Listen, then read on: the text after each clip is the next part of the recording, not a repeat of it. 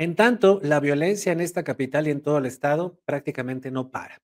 Este lunes por la noche, una niña de cuatro años resultó herida durante un ataque armado en contra de un hombre que consumía mariscos y micheladas en un puesto del Tianguis de San Isidro al sur de esta capital poblana.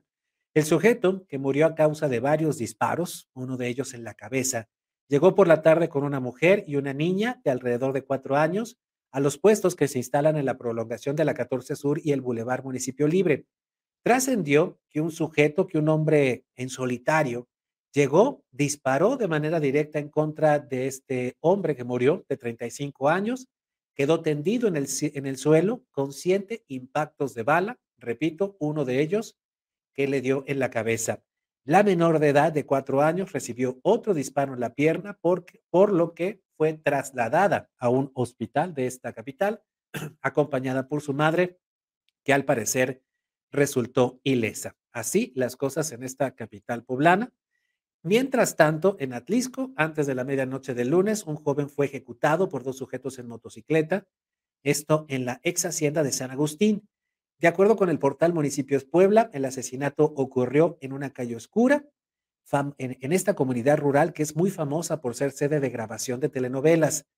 De acuerdo con los vecinos, un par de hombres a bordo de una motocicleta disparó en contra de este joven.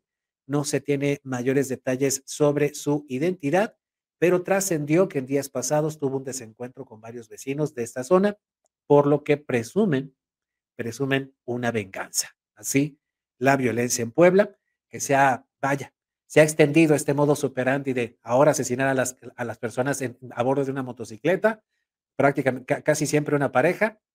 Así lo hicieron, por ejemplo, con el periodista Ciro Gómez Leiva, así lo hicieron con la activista Cecilia Monzón. En fin, lamentablemente esto ocurre en nuestra capital. Respecto a los, en nuestra capital y en nuestro estado. Y respecto a los hechos ocurridos en el, tianguis, en el Tianguis de San Isidro, se pronunció esta tarde el diputado local del Partido de Acción Nacional, Eduardo Alcántara Montiel, quien pidió la renuncia del secretario de Gobernación Municipal, Jorge Cruz Lepe, por permitir la venta de alcohol en vía pública.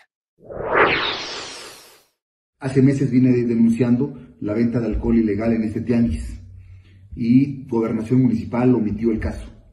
Simplemente dejaron que corriera siguió la venta de alcohol irregular y la omisión de la autoridad municipal. Hoy una persona que llegó a consumir alcohol en ese lugar fue ejecutado, seguramente por otras causas, pero lo que ha quedado de manifiesto es que ese lugar no debía seguir estando ahí. Y después de meses, el ayuntamiento fue omiso y Gobernación Municipal, a través de Jorge Cruz Lepe, no logró hacer nada. Solo quisieron tapar el ojo al macho diciendo que habían pedido retirar el material, a lo cual yo señalé que habían ocultado las bebidas para tapar el ojo al macho solamente en las fotografías.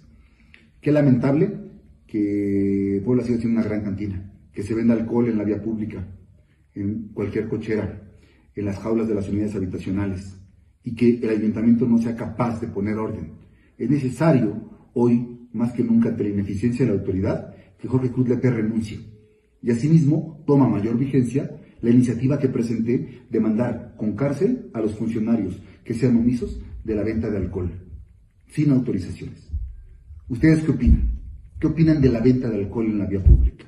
¿Qué opinan de la venta de alcohol cuando junto a su casa un vecino abre el portón y vende bebidas alcohólicas? Cuando en el tianguis o el mercado que está en su colonia seguramente se da la venta de alcohol y luego nadie se hace responsable por los daños que se puedan ocasionar por la ingesta del alcohol.